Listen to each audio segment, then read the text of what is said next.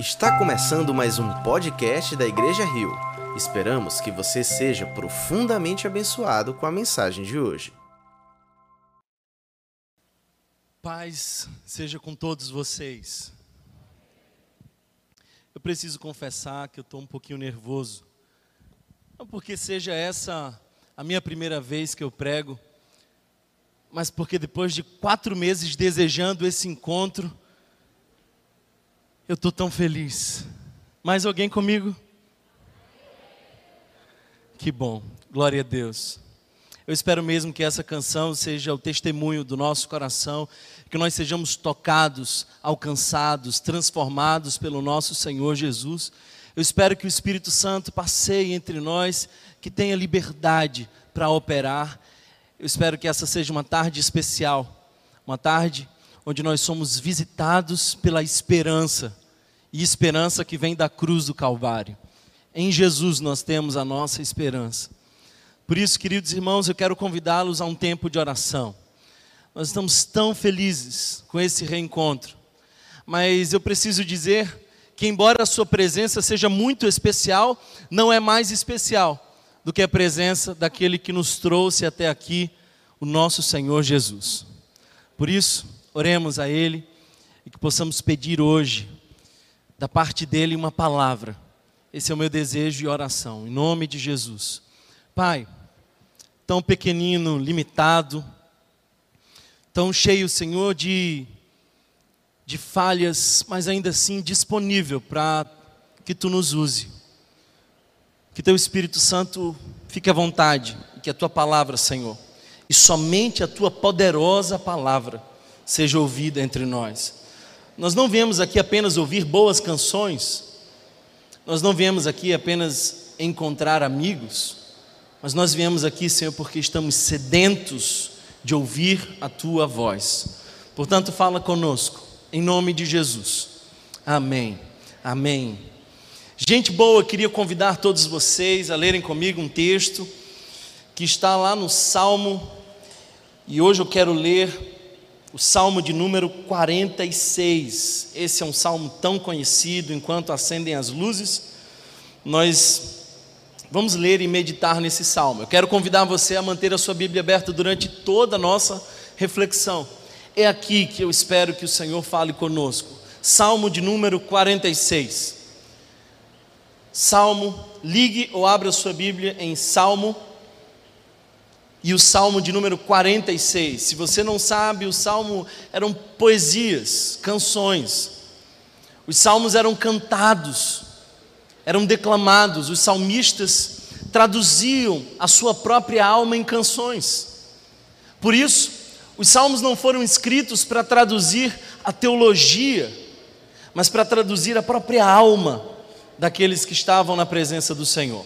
E esse é um conhecido salmo, salmo de número 46, lido por nós inúmeras vezes, mas eu tenho certeza que hoje se fará novo para cada um de nós. Diz assim: Deus é o nosso refúgio e a nossa fortaleza, auxílio sempre presente na adversidade, por, isso não temeremos, ainda que a terra trema e os montes afundem no coração do mar, ainda que estrondem as suas águas turbulentas e os montes sejam sacudidos pela sua fúria.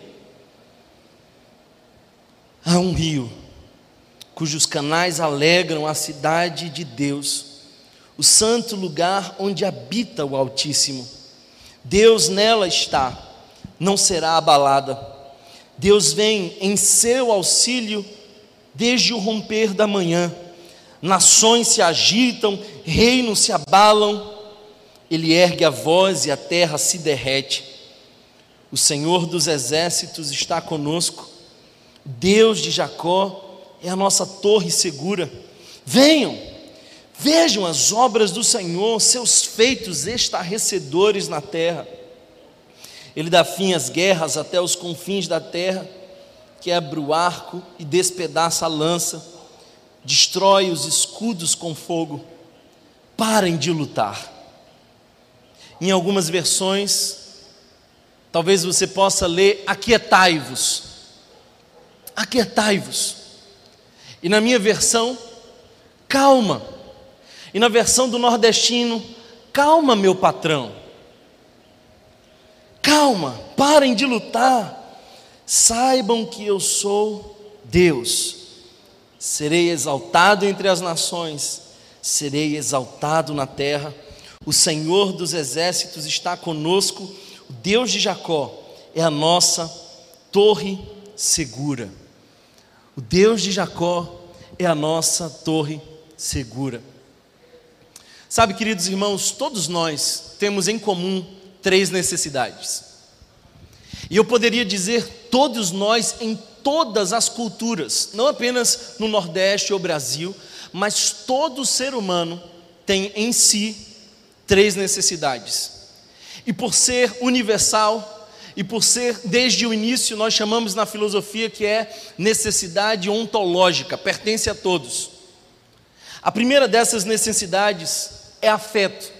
Eu, como psicólogo, vejo constantemente pessoas danificadas emocionalmente, fragilizadas por conta da ausência de afeto. Eu sei que eu estou falando para alguns que não tiveram afeto suficiente. Eu sei que eu estou falando para alguns que não tiveram um pai, uma mãe, um ambiente tão amoroso. Nós carecemos de afeto e todos nós temos essa carência em comum. A segunda necessidade que pertence a todos nós e que nos faz parecidos é não apenas afeto, mas sentido. A vida é terrível sem sentido. Eu sei que para muitos a vida parece, como descreve Sartre, um nada, um ser no nada.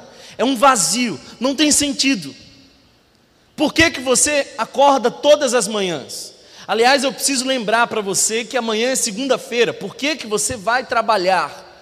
Por que você faz o que faz? Tem muita gente por aí que não tem sentido. Embora todos nós carecemos de um. Uma terceira necessidade, comum a todos nós, é proteção. Nós precisamos de proteção. Ah, queridos irmãos, até mesmo os mais valentes têm demandas de proteção. E é impressionante como as crianças nos mostram que nós somos tão semelhantes a elas em diversos aspectos, especialmente na proteção. Indivíduos adoecem das diversas formas por conta dessas três demandas não atendidas. Por exemplo, a nossa ansiedade é muitas vezes a insegurança de não estar protegido. Aliás, a ansiedade é uma emoção que nós sentimos em situações de perigo. Então, quando nós estamos em perigo, nós temos ansiedade. Talvez a depressão, chegue mais próximo das pessoas que já não têm mais sentido. Talvez as demais disfunções emocionais acompanhem aqueles que não têm afeto. Fato é que nós precisamos dessas três dessas três demandas supridas. Talvez por isso no evangelho nós encontramos essas três demandas supridas. Para aqueles que precisam de afeto, é importante lembrar que Ele é o Abba Pai. Então, se você nunca se sentiu amado, eu preciso te dizer que a mensagem do Evangelho é a mensagem do amor. E a maior declaração de amor em toda a história foi feita na cruz do Calvário. E agora Jesus nos dá a chance de nós podermos nos achegar a Deus e não apenas chamá-lo de Senhor, não apenas chamá-lo de Deus dos exércitos, mas entrar em intimidade e dizer: Painho, papai. Então nós temos essa demanda, demanda de afeto suprido pelo Deus que é Abba, Pai mas nós também temos a demanda do sentido suprido. Porque se você olhar para Jesus, não resta dúvidas de que ele nos disse claramente: Eu sou o caminho, a verdade e a vida. E essas são três dimensões que habitam o sentido. Para onde nós vamos? Ele é o caminho. Em que nós podemos crer, Ele é a verdade. Como é que se vive nessa vida? Ele é a vida. Por isso, nossa demanda de sentido é satisfeita em Jesus. Mas o texto que nós lemos hoje nos traz agora a referência da proteção. Você já teve medo? Já sentiu que a ansiedade assumiu o painel de controle? Já ficou inseguro em alguma situação? Às vezes eu encontro homens e mulheres já formados de certa idade que se sentem desprovidos porque os seus pais morreram. Parece que agora não tem mais ninguém por você. Parece que essas pessoas se sentem abandonadas na existência. É para elas que eu quero pregar hoje. Eu quero pregar para aquelas pessoas que são tomadas por medo, por ansiedade, por angústia, para aquelas que precisam correr para um lugar seguro, para aquelas que precisam de um refúgio. É para você, se é que você parece comigo, que hoje eu gostaria de pregar. E eu quero que você mais uma vez olhe para o Salmo 46. Esse talvez seja, dentre muitos, o salmo mais eloquente das Escrituras. E ele é perfeito para os momentos de incerteza.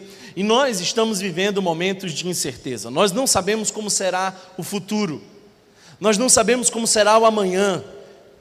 Assim como diria o poeta, me diga quem puder, porque eu não sei. E no momento de incerteza, nós precisamos de convicções. E nós encontramos essa proteção aqui no Salmo 46. Esse é o texto, queridos irmãos, que faz um contraste entre a realidade da cidade dos homens e a realidade da cidade de Deus. Não é interessante que quando nós vamos ler, o verso 2 diz ainda, ainda que a terra trema e os montes afundem no meio do coração do mar. Ele está falando de algo que não é sustentável, ele está falando de algo que não, que não é consistente, ainda que a terra trema. Mas aí depois ele vai dizer que Deus está no seu santo lugar e nela, nessa cidade celestial, não há abalos não há tremores na cidade de Deus, a segurança. E eu não sei se anima você dizer que nós somos cidadãos da Nova Jerusalém. Quando você vai morar em outro país, você precisa passar por todo um processo para alcançar a cidadania. Mas deixa eu te dizer a boa notícia: para alcançar a cidadania celeste, você não precisou passar por um extenso processo seletivo. Ele escreveu o seu nome e escreveu com sangue para sempre. Será que isso anima você? Há alguém aqui comigo hoje? Porque até mesmo o estádio onde joga o Santa Cruz está mais feliz do que esse auditório hoje. Está difícil o negócio. Será que você se alegra que o Senhor escreveu com o sangue do seu filho o teu nome e hoje você é cidadão dos céus? Amém. Esse foi o texto que inspirou Martim Lutero, que em sendo perseguido pelos reis, e pela Igreja Católica, sentindo a sua alma angustiada, olhando para esse texto inúmeras vezes, ele escreveu a canção que diz: Castelo forte é o nosso Deus, espada e bom escudo, com o seu poder protege os seus. É nessa segurança que nós podemos estar. Esses salmos foram escritos pelos filhos de Corá e tem um objetivo: nos mostrar que Deus é o nosso refúgio. Esse é o tema central. Por isso, esse refrão aparece três vezes em todo o salmo: primeiro no verso primeiro, depois no verso de número 7, depois no verso de número 11. O Senhor ou Deus é o nosso refúgio. Agora eu queria mostrar para vocês que esse salmo está dividido em três partes. Olha bem para o seu texto. Ame a sua palavra, nela tem vida para você na noite de hoje. Olha só, primeiro, nós vemos quem Deus é. E nós vemos isso claramente dos versos 1 a 3. Quem Deus é. Depois, nós vemos onde Deus está. E nós vemos isso claramente dos versos 4 a 7, onde Deus está. E depois nós vemos, além de onde Deus está, o que Deus fez por nós. Versos 8 a 10. Queria voltar para que a gente fosse pensando um pouquinho nesses textos. Por isso, leia comigo mais uma vez o verso primeiro que diz: Deus é o nosso refúgio e a nossa fortaleza auxílio sempre presente na adversidade. Por isso não temeremos, ainda que a terra trema e os montes afundem no coração do mar, ainda que estrondem as suas águas turbulentas e os montes sejam sacudidos pela sua fúria. Eu queria que você notasse o ainda que. Ainda que. É interessante porque quando nós lemos cada uma dessas três partes, nós vemos as afirmações, as evidências, as verdades, nós vemos as implicações disso para nós, e nós vemos os agravantes. Nós vemos que a coisa pode ficar ainda mais séria, mas ainda que, ainda que. Por isso, o texto diz: Deus é o nosso refúgio e a nossa fortaleza. É interessante perceber que essa é uma linguagem de alguém que precisa de proteção. Essa é a demanda de proteção que todos nós temos, em certa medida. Será que no, me no meio dessa pandemia, você não se sentiu desprotegido? Será que eu estou falando para alguns que perderam o emprego? Eu sei que eu estou falando para alguns que perderam familiares. Eu sei que alguns se sentiram abandonados. É para você que eu estou dizendo que Ele é o nosso refúgio, Ele é a nossa fortaleza, Ele é onde nós escondemos, e esse lugar onde nós nos escondemos é seguro, porque Ele é o nosso refúgio, mas Ele é a nossa fortaleza, é um lugar difícil de acessar. Nós estamos na fortaleza que é Deus. Ele é o teu lugar seguro. Há momentos, queridos irmãos, em que a nossa alma se sente tão sem proteção, que muitas vezes nós vamos buscar por recursos humanos. Será que você não conhece alguém que vai buscar na bebida o recurso da segurança? Outras pessoas vão buscar no dinheiro o recurso da segurança. Então o indivíduo se sente seguro porque ele tem alguma coisa no banco. E é para ele que Jesus disse: Louco, essa noite pedirão a tua alma, e o que tens para quem será? Porque parece que o dinheiro tem esse poder de nos dar falsa segurança. Eu vim aqui te dizer que só existe um refúgio, que é fortaleza, é o nosso Deus. É quando um homem, uma mulher que estão com angústias profundas no coração entram no seu quarto fecham a sua porta, dobram os seus joelhos e iniciam a frase que diz: Pai, Aba, Pai. Ele é o nosso refúgio e a nossa fortaleza. E Ele é o socorro bem presente na adversidade. Nunca terá um momento em que você queira entrar nesse refúgio, em que você queira se esconder nessa fortaleza e ela não estará disponível para você. Talvez se você me ligar em alguns momentos, eu não estarei disponível para você. Se você buscar o seu cônjuge, os seus pais, em algum momento, eles não estarão disponíveis para você. Mas essa fortaleza é socorro bem presente na hora da angústia. Essas são as verdades. Ele, Ele é o nosso refúgio. E se Ele é o nosso refúgio, nós temos repouso. Qual é a implicação, Thomas, dessa verdade? Se Deus é de fato quem você está dizendo que é, um lugar onde nós podemos nos esconder e ali temos a experiência da segurança. Qual é a implicação disso?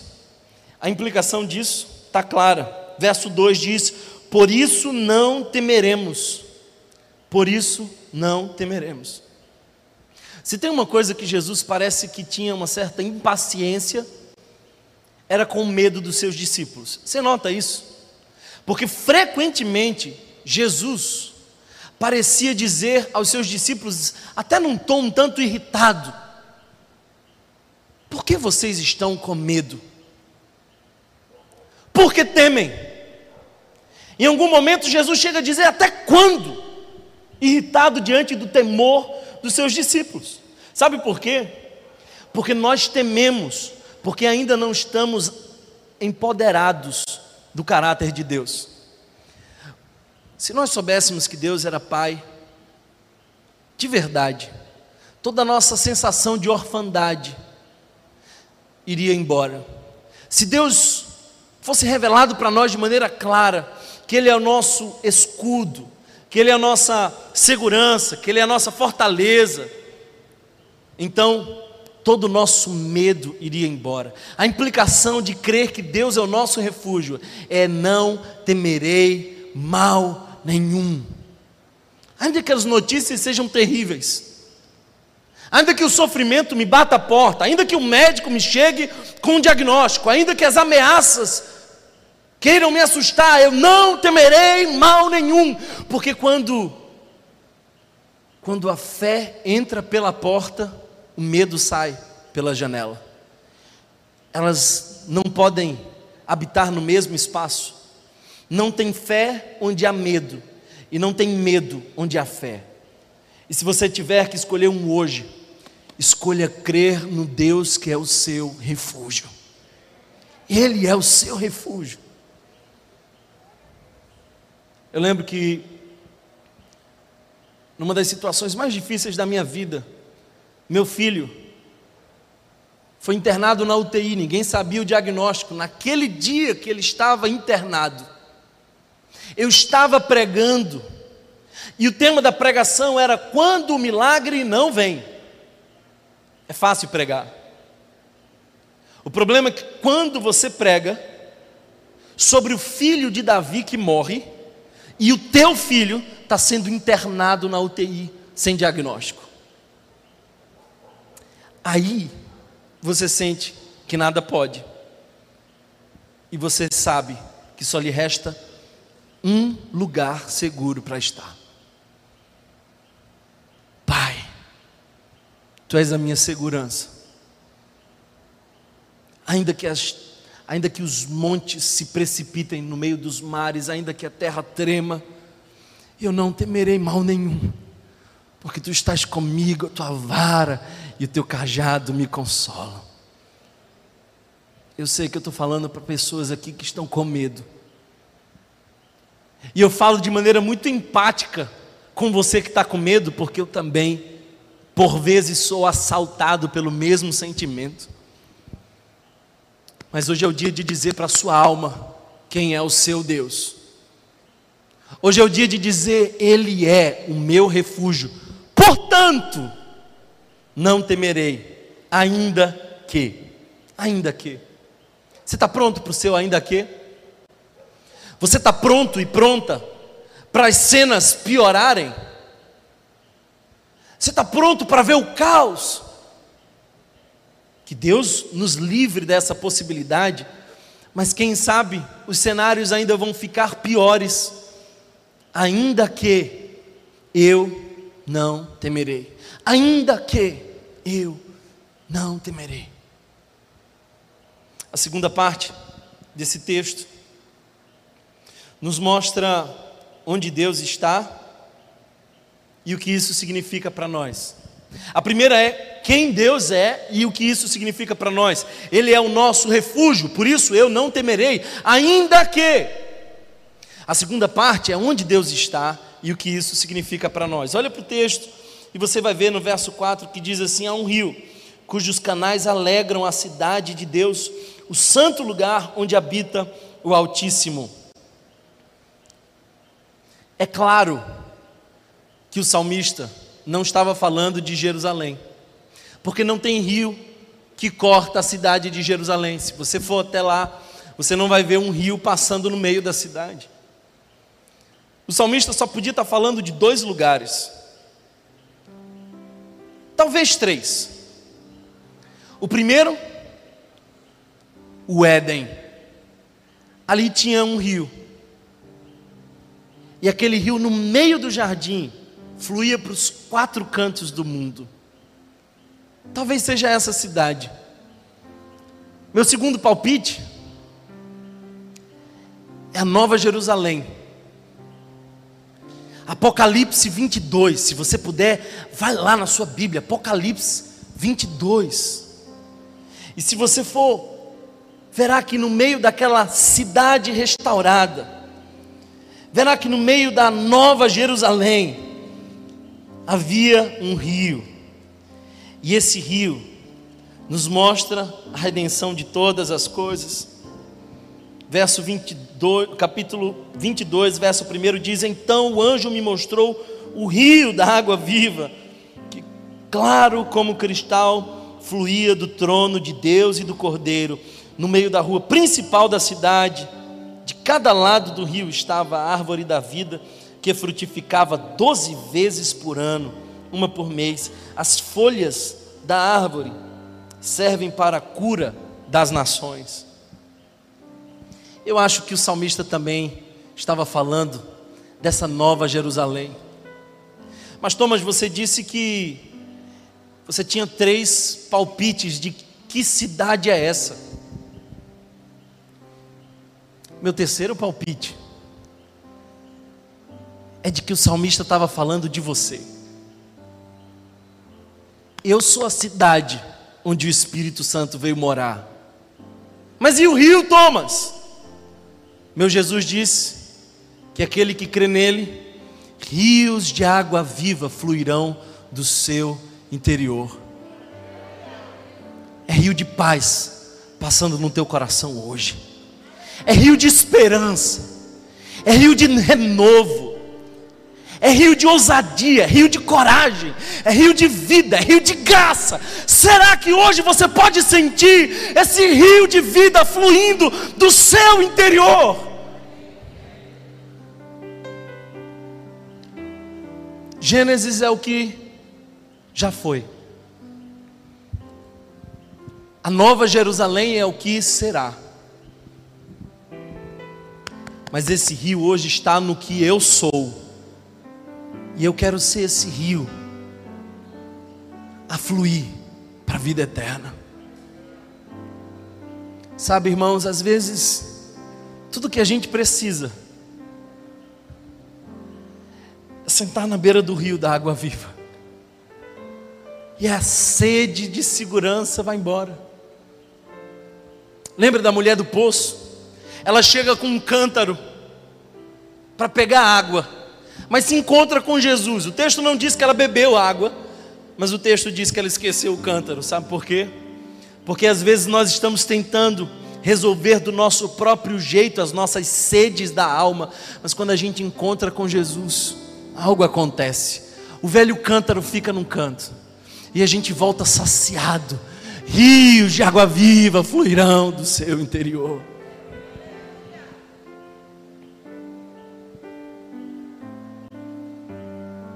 Se você abriu a sua Bíblia em Apocalipse, você viu que esse rio flui do trono de Deus. Percebeu isso? Esse é um rio que flui do trono de Deus. Eu quero confessar para vocês, quando essa pandemia começou, eu fiquei bem tranquilo. Confesso, eu estava bem tranquilo. Aí o primeiro mês passou, o segundo mês passou e a minha alma começou a se agitar, se agitar. E eu dizia: Meu Deus, como é que vai ser? Como é que a gente volta? Quem vai? Que estratégias a gente pode desenvolver? Como é que vai ser? eu comecei a ter a sensação de que tudo tinha saído do lugar. Você também teve essa sensação? Tudo se mexeu, saiu do lugar, a gente perdeu a referência. Sabe quando você muda tudo na sua casa e aí você tem que se readaptar? A sensação era essa. Aí o Espírito Santo me levou a um texto lá em Apocalipse capítulo 5. João tem a visão de um livro atado de sete selos e não encontrou-se ninguém digno de abrir o livro. Sabe o que, que isso quer dizer para nós? É que aquele teu político não é digno de abrir o livro. A ONU também não é digna de abrir o livro. Sabe aquele teu pastor? Ele também não é digno de abrir o livro. Não se achou ninguém. E aí, a reação de João era a mesma da minha quando eu entrei uma dessas vezes na igreja. Eu entrei, eu vi aquilo tudo vazio. Eu falei, meu Deus, não tem mais sentido isso aqui. Vamos entregar esse lugar, não tem mais sentido. Aí as lágrimas quentes começam a escorrer do rosto. Aí Deus me levou a esse texto.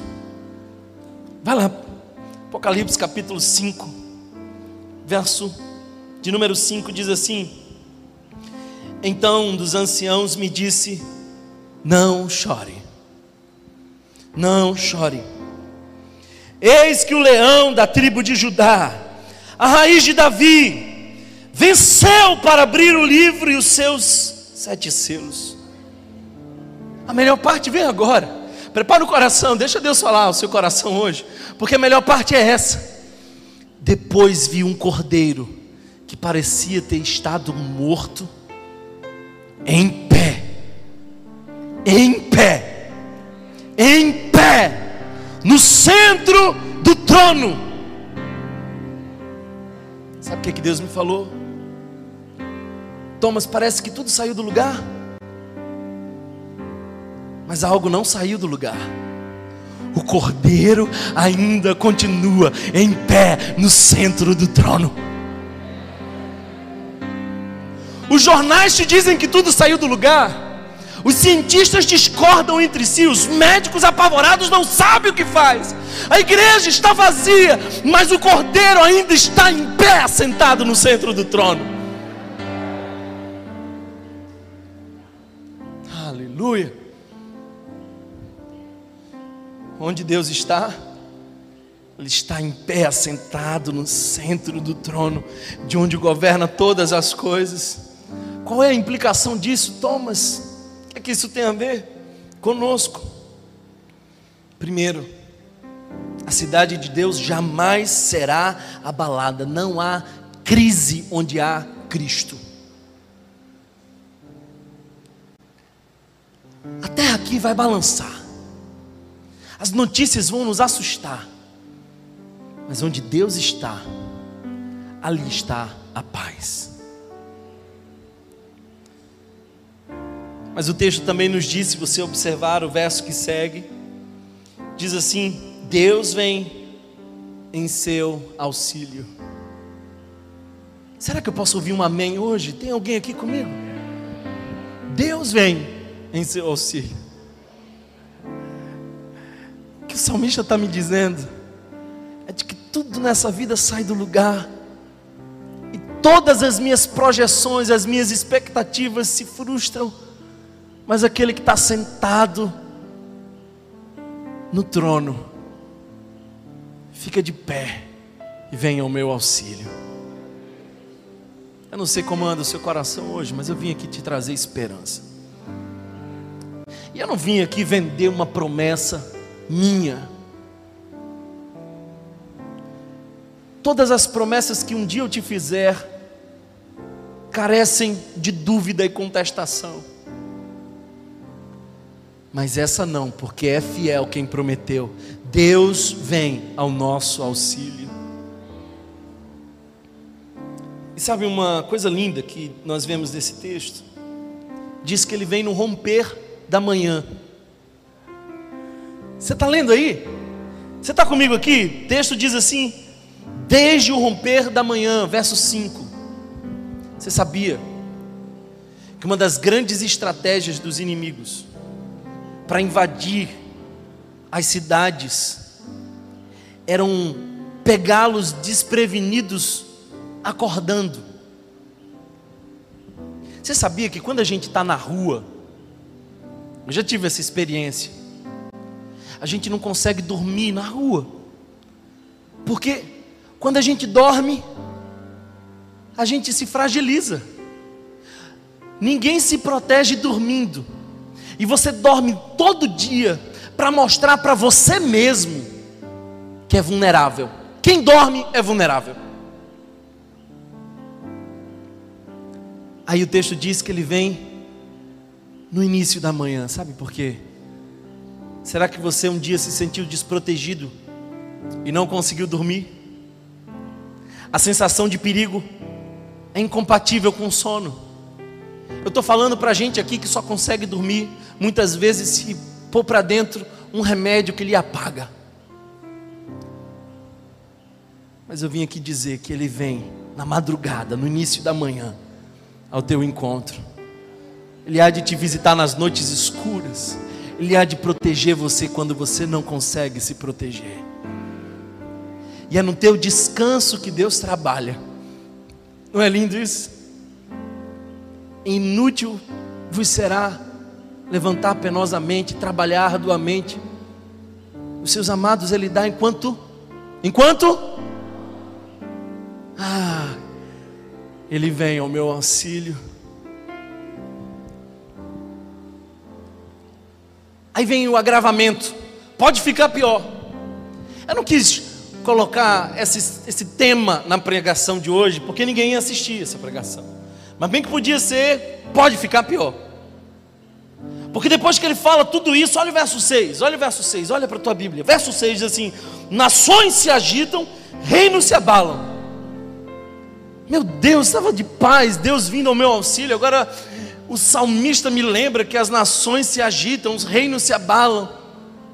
Mas aí o salmista diz: Olha, ainda que ainda que o agravamento não assusta, porque ainda que ele ergue a voz e a terra se derrete, nada é mais forte mais poderoso que o nosso Senhor. A verdade é que ele está no centro do trono. A implicação é de que ele vem ao nosso encontro, ainda que as nações se perturbem. Queria caminhar para o final e dizer para você, no verso 8, a terceira parte desse salmo, verso 8. Vai lá para o verso 8, você vai ver algo muito interessante. O salmista começa a exclamar: Venham, vejam as obras do Senhor, seus feitos estarrecedores na terra.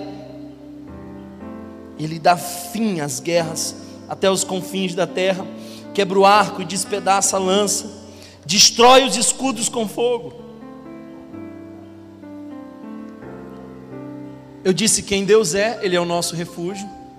Eu disse onde Deus mora, Ele habita no seu santo templo e lá não a terra não é abalada. Mas agora eu queria mostrar para você o que o salmista nos ensina aqui aquilo que Deus faz. Deus faz. Vejam as obras do Senhor. Às vezes, quando o meu coração fica com muito medo, eu faço um exercício. Eu quero ensinar a vocês esse exercício. Às vezes, quando a minha alma pecadora tenta me convencer de que não dá para confiar, eu converso com a minha alma e digo assim: olha, alma, olha para as obras do Senhor, olha para tudo que Deus fez na sua vida, olha para as portas que Ele abriu, olha para o maná que Ele mandou, olha para a coluna de fogo nos dias frios, olha, alma minha, porque nos dias de calor, Ele era a nuvem escura sobre nós. Nunca faltou nada.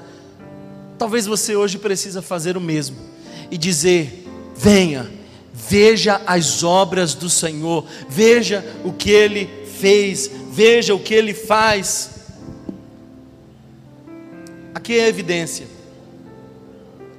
mas é a conclusão da evidência, as implicações práticas disso, porque toda estrutura, primeira, ele é o nosso refúgio. A implicação, eu não temerei, ainda que. Aí, nós vemos onde Deus está. Deus está no seu trono. E a implicação disso, ele vem ao nosso encontro. Ainda que as nações se perturbem. Mas aí nesse último bloco, nós vemos o agravamento. E olha só, a voz de Deus entra no salmo. Percebe que tem umas aspas aí na sua Bíblia. Até então, era voz dos filhos de Corá, mas agora passa a ser voz de Deus. Então, presta bastante atenção, é para você. Qual é a implicação daquilo que Deus faz? Aquietai-vos e sabeis que eu sou Deus. Enquanto você não lembra o que Deus fez, e enquanto você não está convicto do que Deus pode fazer, você está inquieto, você está correndo para um lado para o outro. Meu Deus, como é que eu vou resolver? E essa porta como vai se abrir? E agora, quais são os meus recursos? Você, aí daqui a pouco você ouve do céu. Psiu. Lembra que eu já fiz? Aquietai-vos e sabeis que eu sou Deus. Em outras palavras, calma sou eu. Calma, sou eu. É isso. É isso que eu vim dizer para vocês. Aliás, é isso que eu acho que Deus quer falar para você hoje. Calma, quietai-vos.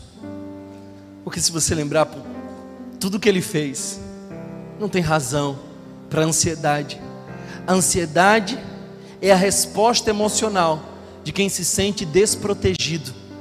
Mas calma, ele está no seu santo templo, Ele é o nosso refúgio, e Ele fez grandes coisas por nós. Por isso, calma, calma, aquietai-vos e sabeis que eu sou Deus. Agora, eu fiquei pensando quando eu estava vindo para cá. O primeiro bloco tem um agravamento. O agravamento do primeiro bloco é ainda que as montanhas se precipitem e que a terra trema, agravamento. No segundo bloco tem um agravamento, as nações, elas ficam nervosas. Esse é um agravamento.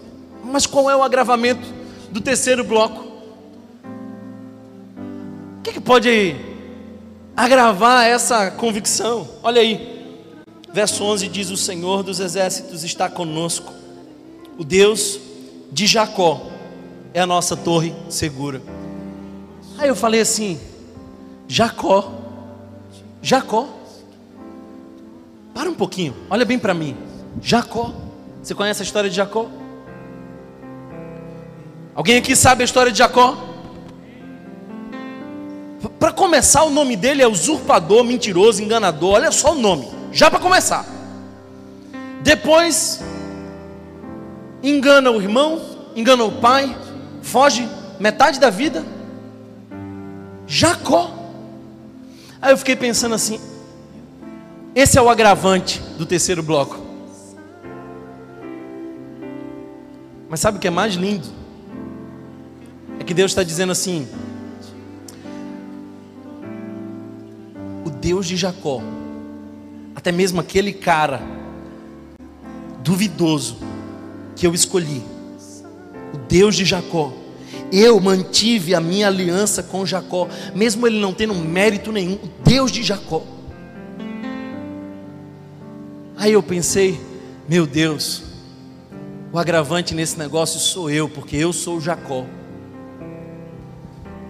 Quantas vezes você já veio aqui na, na igreja?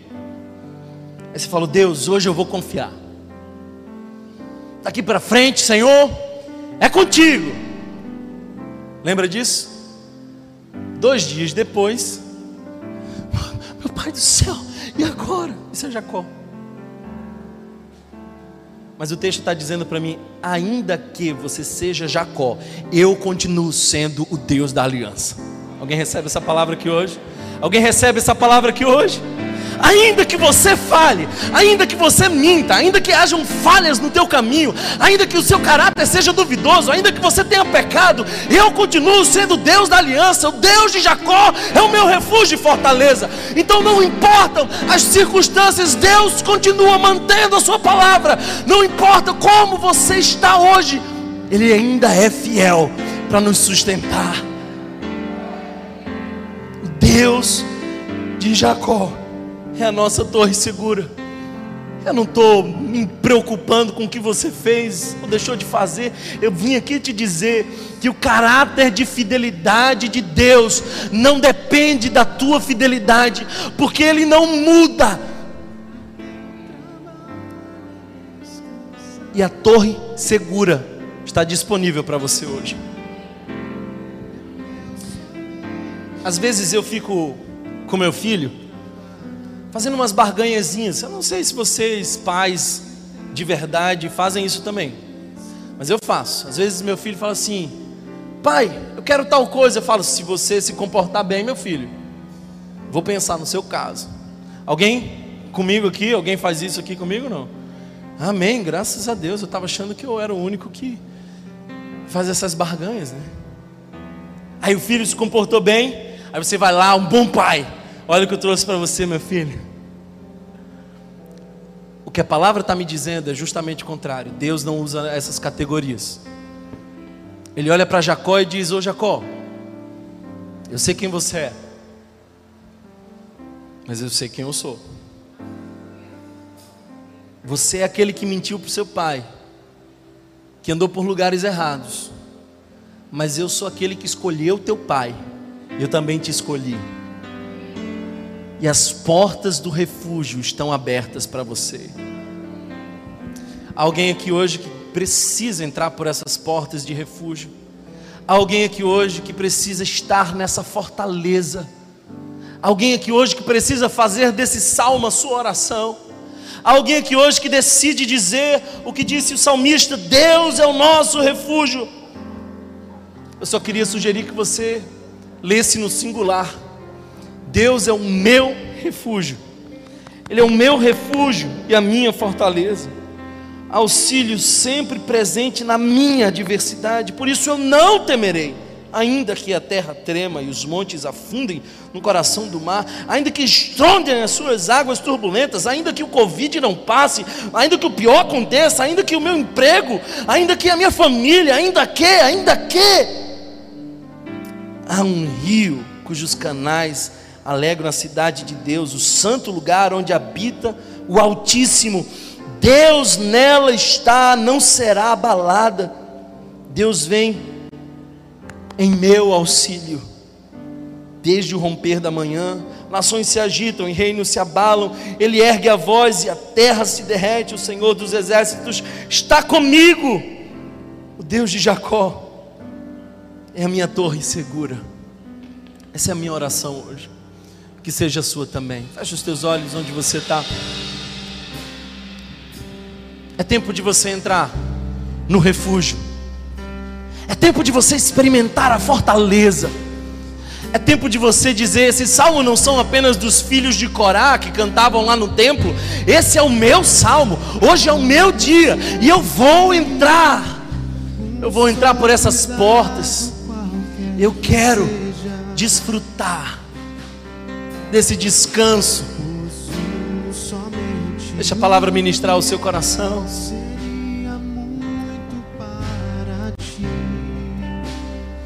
Deus, eu oro nesse momento por aquelas pessoas que estão se sentindo preocupadas, ansiosas, aflitas. Eu oro por aqueles pais que estão desprotegidos.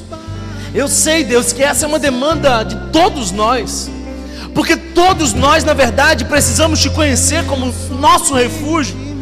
Nós precisamos entender quem tu és, e tu és a nossa fortaleza, lugar seguro. Ainda que nós entramos na fortaleza segura.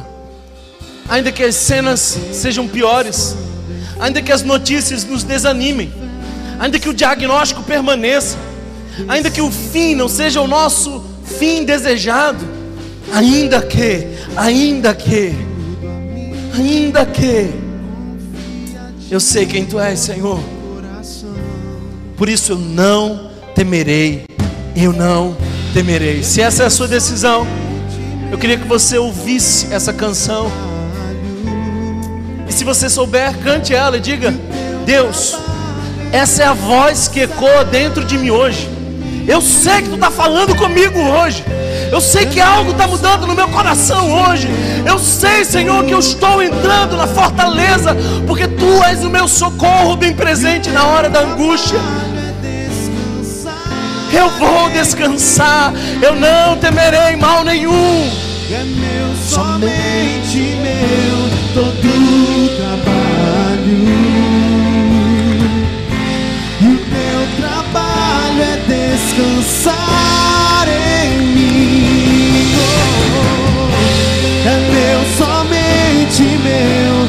todo trabalho.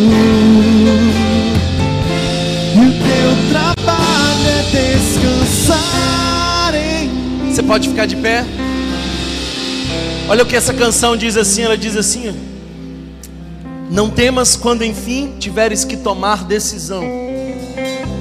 Amanhã é segunda, eu sei que é dia de decisão para alguns. Mas ele é o meu refúgio, a minha fortaleza, por isso eu não temerei. Eu não temerei. Será que você pode cantar? Diga, diga isso. Diga isso. tiveres que tomar Escuta Deus falando para você isso. Entrega tudo a mim, confia de todo o coração. É meu, somente meu, todo trabalho. E o teu trabalho é descansar em mim. Oh, Creia nisso. É meu, somente meu, todo trabalho.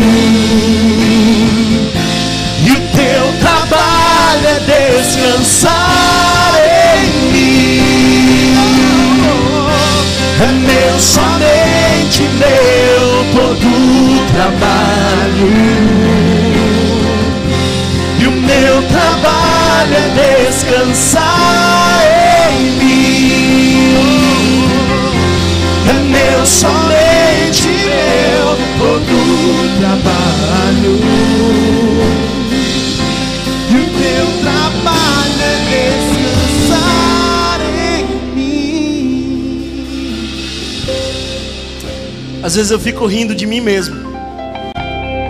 Porque eu fico pensando quanto tempo vai durar a mensagem, eu vou me organizando. Aí eu mesmo vou quebrando todas as regras que eu pensei. Não é engraçado? Eu não consigo controlar nem a liturgia dessa igreja. Graças a Deus por isso, amém? O Espírito Santo está nesse lugar, alguém crê nisso hoje? Jonatas Edwards, um grande pregador, uma vivalista, tinha 18 anos quando pregou um sermão cujo título era A Alegria Cristã. E ele trouxe no seu sermão três evidências da alegria cristã. A primeira evidência era baseada em Romanos capítulo 8, que diz que ele é capaz de transformar todas as coisas e fazê-las cooperar para o nosso bem. Então o crente pode estar feliz, porque ele sabe que ele tem um Deus poderoso que faz tudo cooperar para o bem daqueles que foram chamados segundo o seu propósito. Essa é a primeira razão. A segunda razão, disse John Edwards, ele diz o seguinte: que todas as bênçãos que Deus já nos deu são irrevogáveis. Não é lindo isso? Sabe o que, é que ele quer dizer com isso? O perdão, a justificação, o Espírito Santo. A Bíblia diz em Efésios que Ele já nos abençoou com toda sorte de bênçãos espirituais. Eu não sei que bênção mais você quer, porque a Bíblia disse que Deus já nos deu toda sorte de bênçãos espirituais. Eu já recebi, em Cristo eu já recebi. Essa é a segunda evidência da minha alegria. Mas sabe qual é a terceira evidência? Eu prometo, estou terminando. Estou terminando. Jonatas Edwards vai dizer que a terceira razão pela qual nós podemos estar felizes é de que há uma promessa e de que o melhor está por vir. Eu vou para a glória, eu vou habitar essa cidade, eu vou habitar essa cidade. A cidade onde Deus está é a minha cidade. Eu sou cidadão do céu. Aleluia! O melhor está por vir. Uh! É meu, somente meu, todo o trabalho. Se você foi abençoado por essa mensagem, compartilhe com alguém, para que de pessoa em pessoa alcancemos a cidade inteira.